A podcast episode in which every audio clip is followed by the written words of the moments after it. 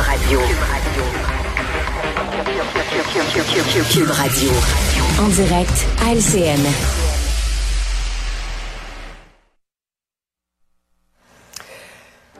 Eh revenons sur euh, cet accident hier au euh, pont transfrontalier de Niagara Falls. Le chef conservateur Pierre Poilièvre euh, a été vite sur la gâchette hier en parlant d'un attentat terroriste en chambre.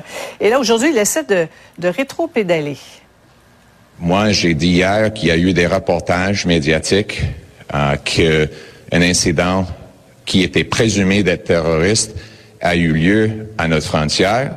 C'était CTV qui a fait un, tweet indiquant que c'était présumé d'être terroriste selon des officiers du gouvernement Trudeau.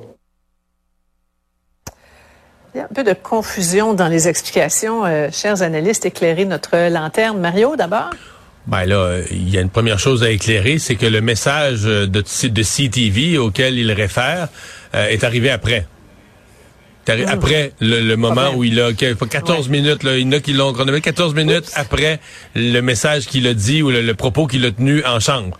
Moi, mmh. j'avoue qu'aujourd'hui, en se mettant à essayer de blâmer d'abord CTV, les autres médias, il s'est calé. Il y avait juste à dire qu'il avait mmh. parlé un peu vite sur la base d'un reportage. Parce que c'était pas c'était pas souhaitable. On se l'est dit hier. Il avait parlé trop vite. Euh, mm. Mais en même temps, il n'a ouais. pas, pas, commis un crime. Là. Il y a une petite erreur de jugement. Aujourd'hui, je considère qu'il a sa petite erreur de jugement, il l'a transformée en énorme erreur de jugement en se calant là-dedans, en essayant de mm. trouver un autre coupable que de dire j'ai parlé un peu vite hier. C'était une hypothèse que j'ai eu l'air dans mon propos de traiter comme un fait. Point à la ligne. Ouais. Euh, il regardait CTV, Emmanuel, ou Fox News, là, dans, il y a de confusion ben, là-dessus. En tout cas, à l'heure où il a parlé, le ouais. seul site que moi j'ai vu où on évoquait un attentat terroriste, c'était celui de Fox News. Ouais. Alors, on verra. Mm. Je disais en blague à Mario ce matin à son émission que Pierre Poilievre se prend pour Luc Luc, tu sais, il tire plus vite que son ombre. Le problème, c'est qu'il a passé l'étape de marquer des points faciles, Sophie. Mm. Il est à 40 dans les sondages. Mm. C'est quoi sa seule job maintenant jusqu'aux prochaines élections? -hmm. C'est de montrer et de projeter l'image d'un premier, premier ministre, ministre ouais.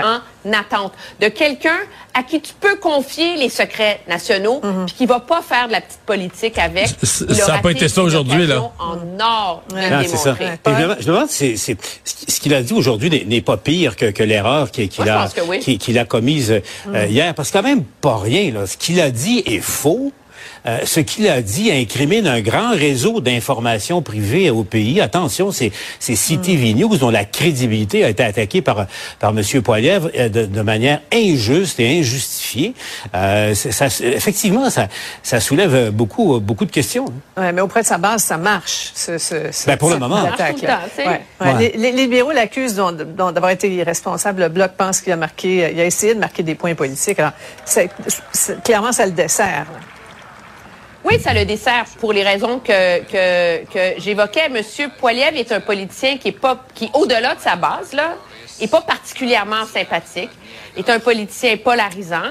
Ouais. Et même s'il est très haut dans les intentions de vote, il y a une portion de l'électorat qui est pas sûr de lui encore, qui mmh. se demande s'il mérite vraiment d'être premier ministre. Alors, c'est hyper important pour lui maintenant qui est dans cette position où il est en avance, de montrer qu'il est responsable, mmh, qu'il ouais. est sage, qu'il est capable de se calmer et qu'il est capable d'être un premier ministre quand les choses sont graves. Ouais. voilà. Puis hier, mmh. c'était ça. Parce que l'autre question qui risque de se poser avant ou pendant la campagne électorale euh, à venir, est-ce que c'est lui que les Canadiens veulent en cas de crise, en mm -hmm, cas de, mm -hmm. de pandémie, en cas ça. de crise terroriste, etc., etc. Et M. Poilievre a intérêt à être euh, davantage prudent. Ouais. Euh, Restons dans l'univers conservateur. Vous avez vu passer cette histoire-là et, et permettez-moi d'être un peu longuette que je vous explique parce que c'est un peu euh, compliqué. L'ancien chef Andrew Scheer a publié sur euh, sur X une photo aux allures hein, de, de, d'avis de recherche pour deux sénatrices, Bernadette Clement de l'Ontario et Chantal Petitclerc, qu'on connaît bien, avec leur numéro de téléphone au bureau et leur courriel. Le but, elles ont adopté une motion pour ajourner un débat sur le projet de loi conservateur C234 pour annuler la taxe sur le carbone pour les agriculteurs. On invitait les citoyens À, se plaindre, leur demander pourquoi ils ont fait ça. Or, elles ont été inondées d'appels menaçants. Il y en a une même qui a, qui a, déménagé pour un temps. Comment vous qualifiez cette approche? C'est de plus en plus à risque, hein, de la façon dont on sait que la civilité n'existe plus. C'est le genre d'affaires à ne plus faire, si vous voulez mon avis. C'est aussi le genre d'affaires comme on, est un peu dans le même, sujet qu'avant. C'est le genre de geste genre que faisait mettons Québec solidaire quand il y avait un député ou deux, puis il voulait faire la révolution. mais là, c'est le Parti conservateur du Canada qui a des outils, qui a pas en mal de trouver des façons détournées pour se faire entendre. C'est un parti qui aspire à gouverner le Canada. tu sais, d'attaquer personnellement des gens, en même temps, de les tenir responsables de leur vote en chambre, je le comprends, mais de demander aux gens de les harceler sur des numéros, des adresses mhm. courriels, pas fort. Ouais. C'est dangereux, c'est dangereux dans, dans, un monde euh, où les, les, tensions sont palpables mhm. en ce moment. Le danger, il est simple, c'est de libérer les démons, là, mhm. entre guillemets. Puis, euh, est-ce que c'est responsable de la part d'un ancien chef d'un grand parti national? Rapidement. Ben, moi, ça me fait penser aux réformistes là, qui se pointaient avec euh, des merengues pour se moquer des sénateurs qui étaient pas, qui étaient absents à, l'époque. Ça mm. décrédibilisait le parti réformiste dans les années 90 de les voir utiliser les mêmes tactiques maintenant. C'est pas très fort. Ouais. Merci à vous trois. On se retrouve lundi. Autrement dit, Cube Radio.